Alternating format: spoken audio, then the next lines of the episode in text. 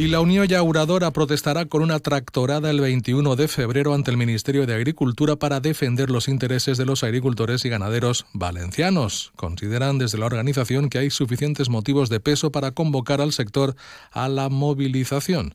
Un gobierno, aseguran, inciden desde la Unión, que incumple las leyes y las sentencias de los tribunales, como la del contrato de doble tarifa para el regadío cuando hay un incremento de coste por la sequía y se riega más y más caro.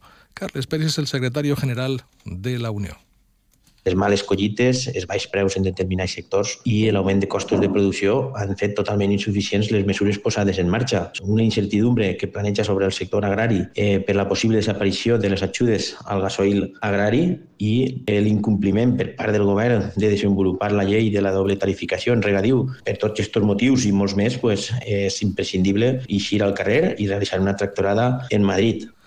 También desde ABA muestran preocupación, puesto que la subida del salario mínimo interprofesional, dicen, supondrá un aumento de costes para el sector agrario que agravará todavía más sus pérdidas y que se puede traducir en un mayor abandono de las tierras.